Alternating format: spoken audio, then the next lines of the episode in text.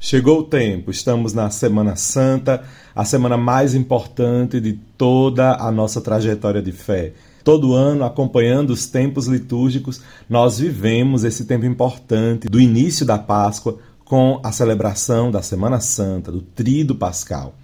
E é sobre esse trido que a gente vai refletir um pouco hoje aqui no podcast Vamos Juntos. E eu convido vocês a entender um pouco mais do Trido Pascal, só que numa perspectiva um pouco diferente. Vamos aprofundar nossa espiritualidade também a partir da dimensão política do Trido Pascal. Tá um pouco difícil de entender? Se aperrei não. Vai dar tudo certo. Pega na minha mão e vamos juntos. Vamos juntos! Vamos juntos! Vamos juntos! Vamos juntos! Vamos juntos! Vamos juntos! Vamos juntos! Vamos juntos! Vamos juntos! Vamos juntos! Vamos juntos! Vamos juntos! Vamos juntos!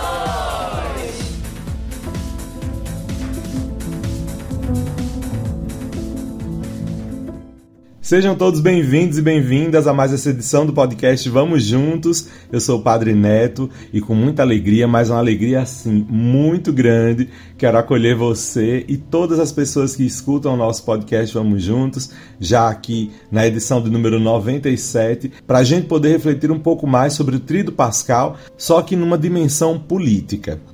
É, Parece um pouco estranho que, ao celebrar a Páscoa do Senhor, a gente esteja tão profundamente ligados ao mistério de Sua morte.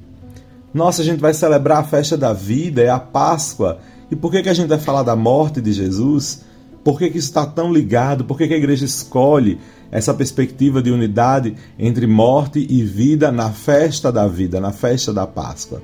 E a gente vai se inspirar num texto que eu li aqui no artigo, que é justamente o título desse podcast, Dimensão Política do Trido Pascal, do jornalista e teólogo José Lisboa Moreira de Oliveira. O texto vai servir para a gente de inspiração e eu desejo muito que você venha comigo e a gente caminhe juntos para entender um pouco mais sobre o Trido Pascal. Afinal de contas, estamos vivendo este tempo e ele especificamente é o momento mais fundamental da nossa fé. Então a gente precisa conhecer com certeza muito, muito sobre isso. Estamos vivendo esse tempo da festa da Páscoa cristã. Desde o início da nossa fé, desde o comecinho das nossas primeiras comunidades, essa é a celebração do mistério da ressurreição de Jesus. No entanto, a liturgia da Páscoa, desde o comecinho, uniu essa celebração da ressurreição de Jesus com a paixão e morte dele.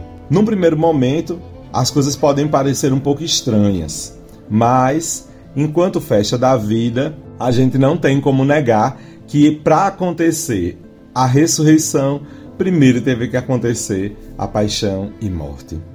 Paixão aqui é entendida como a fidelidade de Jesus ao projeto do Pai até as últimas consequências. Se você quiser entender um pouco mais sobre o que eu estou falando, vai lá na sua Bíblia. Olha, faz tempo que a gente não puxa a Bíblia aqui, hein?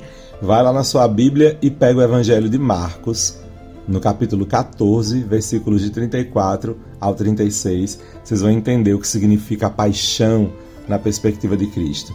Era essa unidade mesmo ao projeto do Pai. E ele era tão unido ao projeto de Deus que ele levou essa unidade, essa fidelidade até o fim, mesmo que as consequências últimas fossem muito trágicas, como é o que a gente vivencia na Semana Santa, né, a paixão e a morte de Jesus. A morte de Jesus acontece porque aquele galileu, aquele homem de lá da Galileia, se tornou muito incômodo para o sistema religioso e político da época, e era preciso então eliminá-lo de uma só vez para sempre. De onde é que você está tirando isso, padre? Da Bíblia também. Olha lá na Bíblia, Evangelho de João, capítulo 5, versículo 18. Jesus se torna um incômodo para o povo poderoso, porque ele estava trazendo a verdadeira interpretação da palavra de Deus para o povo. E aí, quando o povo começa a entender que a palavra de Deus não devia aprisionar nem oprimir, mas na verdade libertar e promover, emancipar o povo para se entender enquanto filho, filha de Deus, aí Jesus se tornou um incômodo para os poderosos e eles trataram de eliminá-lo. Jesus foi torturado e depois eliminado da pior forma possível para aquela época. Jesus ressuscita pelo poder de Deus. E isso faz com que aquela forma cruel de matar se tornasse agora vencida. Ela não era mais tão poderosa assim. E a gente vê essa ressurreição pelo poder de Deus lá em Atos dos Apóstolos, capítulo 2, versículo 24. A ressurreição de Jesus foi resposta dada pelo Pai aos seus torturadores. Eles pensavam que tinham eliminado Jesus para sempre, que a memória dele tivesse simplesmente sumido quando ele foi morto. Mas de repente Jesus ressuscita, glorioso, e ele então se torna mais incômodo ainda, porque mais vivo do que nunca, para desespero daqueles que o tinham torturado e matado, Jesus vem e comunica a sua vida aos seus seguidores. Para conferir um pouquinho sobre a ressurreição de Jesus, também de maneira bíblica, a respeito do que a gente está falando aqui, olha lá no Evangelho de Mateus, capítulo 28, versículos de 11 ao 15, e também Atos dos Apóstolos, capítulo 5, versículos de 21 ao 42. A gente precisa, antes de continuar a nossa reflexão, eliminar alguns resquícios, alguns fragmentos de um certo pensamento que ainda está um pouco presente em determinados ambientes, que diz que Jesus teria passado pela tortura e pela morte para poder aplacar a ira de seu pai. Deus ficou com muita ira e aí Jesus, para pagar né, a, a, a dívida que a gente tinha, no sentido de para que Deus não nos castigasse, Jesus pega e morre. Mas não é bem assim. Essa perspectiva surgiu a partir de um pensamento errado sobre o que escreveu Santo Anselmo. Santo Anselmo é um grande teólogo, antiquíssimo da nossa igreja, que merece todo o nosso respeito, mas ele não estava falando que Cristo morreu como uma vítima de expiação de um Deus que odiava aquele povo. Não é isso. Com a sua teoria, com a sua fala, com a sua explicação, Santo Anselmo quis afirmar que Jesus foi plena e absolutamente livre quando acolheu a decisão da parte do Pai de salvar o povo. O filho decidir ir até o fim e não recuar mesmo diante da ameaça de morte que aparecia na frente dele. O pai, então, decide acolher essa decisão de Jesus até as últimas consequências. Desse jeito, ele não interfere e não impõe a um filho um meio-termo, um compromisso para salvar a própria pele, como às vezes costuma acontecer em certos pais quando seus filhos são ameaçados. Então, cabe aqui a gente ainda refletir um pouquinho. Tem aquele momento no Getsemane onde Jesus sente medo e diz: Pai, é, se for possível, afasta de mim esse cálice. Mas diante do silêncio de Deus, Jesus, se não fosse o nosso Senhor Jesus, podia ter corrido dali, fugido daquela situação, cedido então à tentação do inimigo e sair de junto, porque Deus ia amparar Jesus, mesmo se ele negasse o projeto. Mas não é bem assim. Jesus por ser quem é, todo amor e toda fidelidade, ele acolhe então até o fim o projeto da salvação. E para nos salvar, Jesus tinha que mostrar o quanto nos amava sem titubear. Mas aí a prova que foi imposta a Jesus, não por Deus, mas pela ganância e maldade daquelas pessoas que não quiseram acolher o Evangelho, mas que responderam ao Evangelho do amor com violência, foi a morte.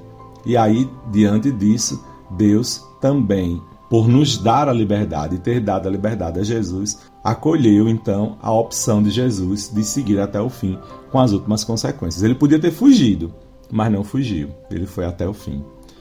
A superação desse tipo de pensamento de que Jesus foi escolhido para ser vítima em nome da gente é fundamental para que a gente não fique entendendo errado e a gente não negue as nossas devidas responsabilidades. Muitas lideranças judaicas e também o Império Romano tiveram sim a sua responsabilidade na tortura e na morte de Jesus, como a gente vê relatado no Evangelho de João, capítulo 19, versículo 11. O que aconteceu não foi fruto de um acaso ou de um plano previamente estabelecido por Deus, no qual Jesus não pôde fugir e tinha que ser morto. O que aconteceu foi um conluio, foi uma armação entre o poder religioso e o poder político que acabavam predominando lá no tempo de Jesus, naquela região onde ele morava. O sistema religioso e o sistema político daquele tempo é que torturou Jesus e o matou. Mas isso não nos dá direito de ficar julgando e acusando todos os judeus até o tempo de hoje. Porque não foram todos os judeus que assassinaram Jesus ou que o acusaram e que acabaram levando ele à morte. Não foi. Mas infelizmente, por muitos séculos, a nossa igreja acusou os judeus do presente, de, de, terem matado Jesus, de terem torturado Jesus. Isso é um erro muito, muito feio, né? Infelizmente, ainda alguns grupos religiosos que se dizem católicos fazem a mesma coisa, ficam acusando os judeus, falando mal deles, etc e tal, acusando eles pela morte de Jesus. Nada a ver, viu, minha gente? A gente não pode nem mesmo condenar todos os romanos daquela época porque também não foram todos os romanos que quiseram a morte de Jesus. Mas a gente precisa deixar bem claro que a morte de Jesus não foi um desejo do Pai e do qual o Filho não teve como escapar. Dizer que tudo já estava previsto é a gente transformar a nossa fé num puro fatalismo, em um mero capricho de Deus, e isso seria um tremendo absurdo. A paixão, a morte e a ressurreição de Jesus inspiram muitas pessoas, homens e mulheres de todos os tempos. Essas pessoas animadas pela fé em Cristo assumiram com coragem o projeto de Jesus também até as últimas consequências. E aí, desde os primeiros mártires do cristianismo até hoje, a gente encontra Margarida Maria Alves, a irmã Dorothy, Oscar Romero, homens e mulheres que seguiram em frente e não arredaram o pé diante das ameaças de muitos poderosos. E faziam isso porque estavam convencidos de que entre paixão, morte e ressurreição existe uma profunda ligação. Estavam convencidos que, mesmo torturados e assassinados pelos sistemas religiosos e políticos, eles iam continuar vivos, ressuscitados pelo poder de Deus, tal qual Jesus. É muito famosa a frase de Dom Oscar Romero, que é santo da nossa igreja, que diz: Se me matam, eu ressuscito na luta do meu povo. E de fato foi o que aconteceu. Então a memória de Dom Oscar vive até hoje e agora nos altares dignas da nossa também veneração e da nossa oração. Meditar nesses termos, desse jeito, a paixão, a morte de Jesus, é essencial para a gente.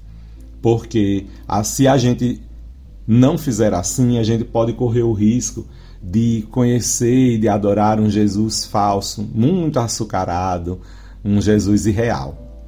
De fato, ainda hoje, não são poucas as pessoas e os movimentos da igreja nos quais Jesus é visto sem nenhuma conexão com a história, com os fatos que antecederam a Páscoa de Jesus.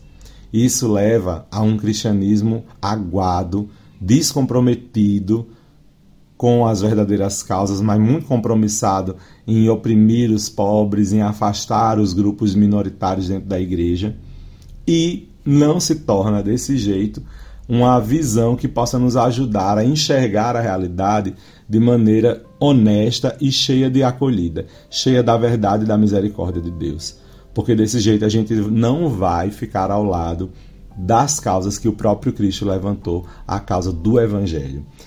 A gente acredita firmemente aqui no nosso podcast Vamos Juntos e dentro da fé cristã católica a gente acredita firmemente na ressurreição de Jesus, no Cristo glorioso que venceu a dor, o sofrimento e a morte, como nos prova o Evangelho de Marcos, capítulo 16, versículo 6.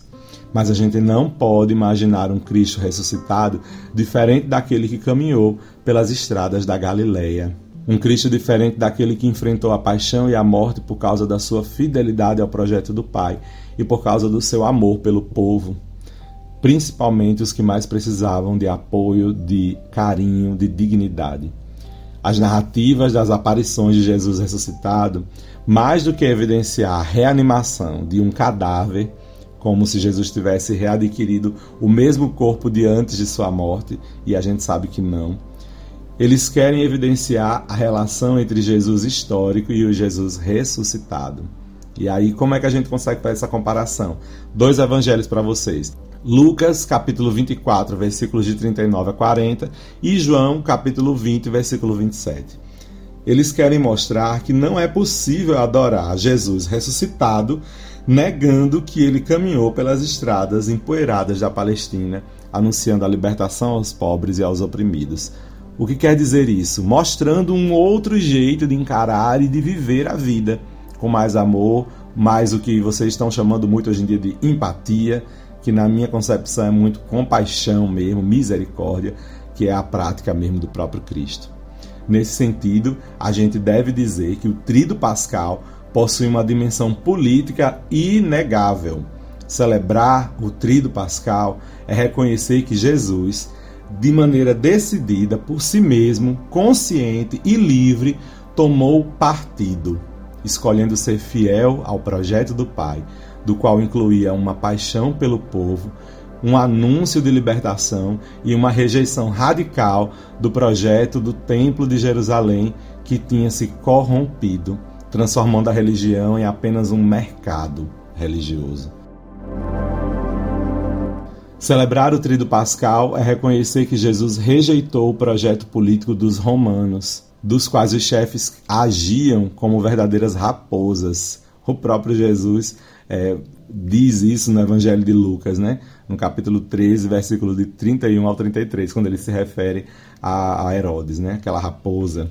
Desse jeito, eles faziam pesar sobre os ombros das pessoas, especialmente dos mais pobres, a tirania e a opressão.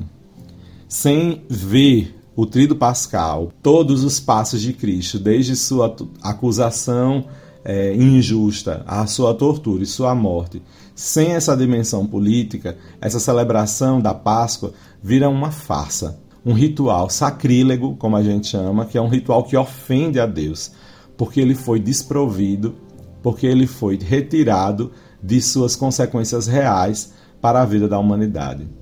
Ainda hoje existem muitas pessoas que querem uma Semana Santa bem folclórica, com bastante emoção, choro diante de uma estátua de Nossa Senhora das Dores ou de um Senhor dos Passos, bem branquinho do olho azul, do sangue azul. Mas eles não querem uma Semana Santa que associe essas dores de Maria, mãe de Jesus, as dores de uma Cláudia Teixeira, por exemplo. Lembram dela? Negra, pobre, moradora de periferia, que foi assassinada brutalmente em 2014 pela Polícia Militar no Rio de Janeiro. Eles não querem uma Semana Santa que ouse associar Cristo amarrado numa coluna à flagelação daquele jovem negro também no Rio de Janeiro, amarrado por alguns playboys brancos cariocas num bairro chique do Rio. É fácil comover-se diante de estátuas, mesmo que sejam estátuas sagradas. Elas estão lá imóveis. Não nos incomodam e não nos desinstalam. Não nos causam problemas, não nos provocam nem exigem de nós conversão. Não de uma maneira tão forte. Mas comover-se diante de estátuas não é o objetivo cristão. Isso não é evangélico e, de certa maneira, é uma idolatria. Idolatria porque Jesus não quer lágrimas para ele, nem tampouco para uma estátua dele ou de sua mãe. Não foi isso que ele disse a algumas mulheres quando se dirigia para o Calvário? Não chorem por mim, chorem antes por vocês mesmos. O que ele quer mesmo de nós é uma comoção que se transforme numa ação em favor dos que mais precisam, dos sofridos, abandonados, excluídos, dessas pessoas que foram afastadas do direito à vida plena.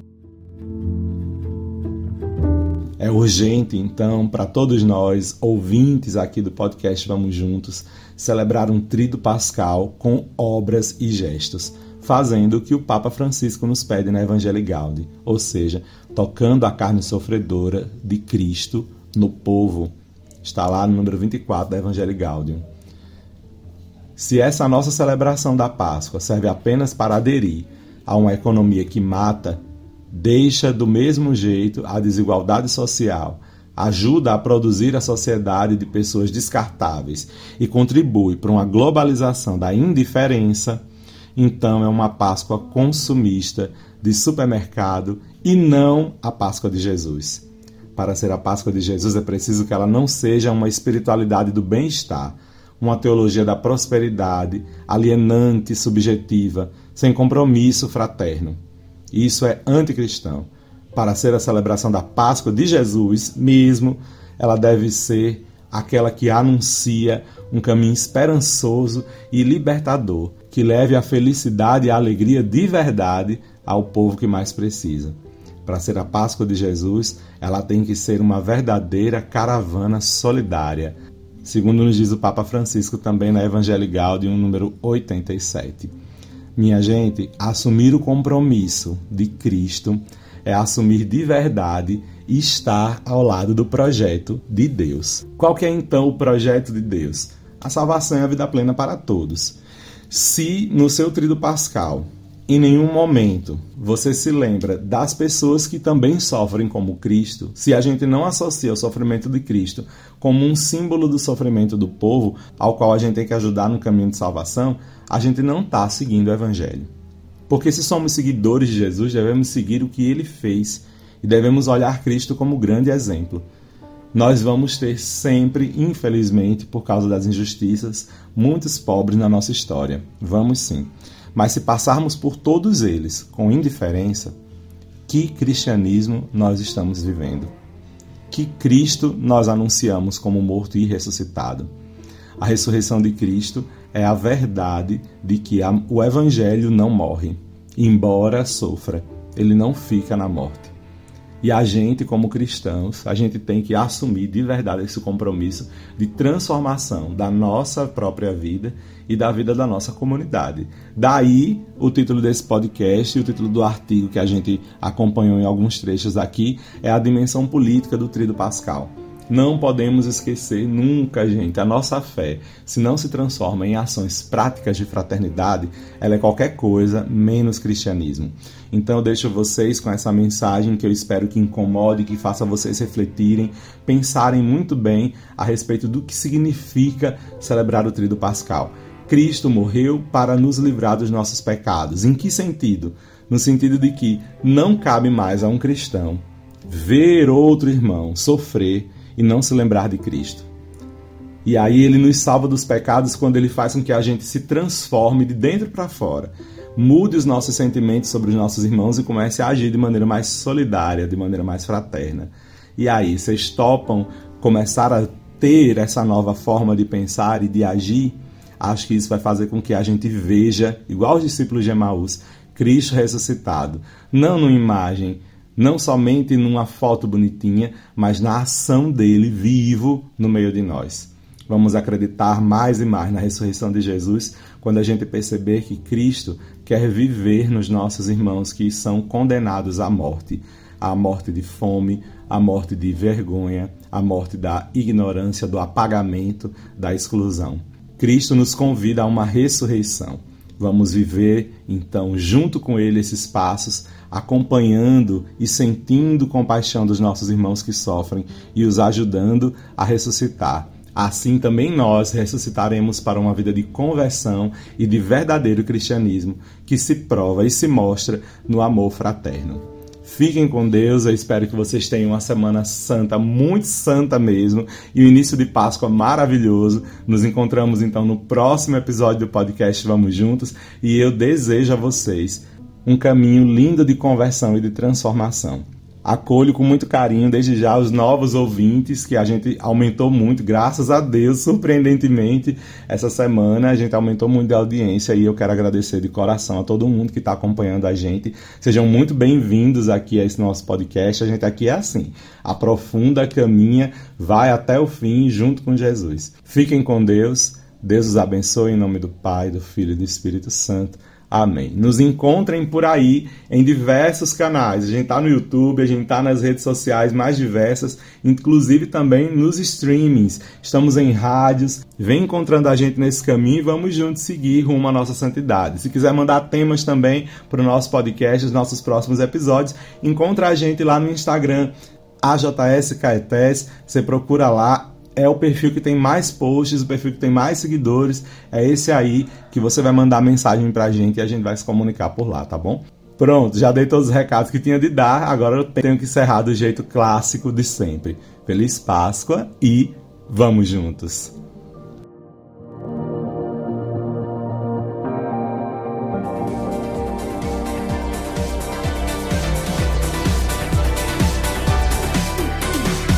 Esse podcast é uma iniciativa da AJS Caetés Inspetoria Salesiana São Luís Gonzaga.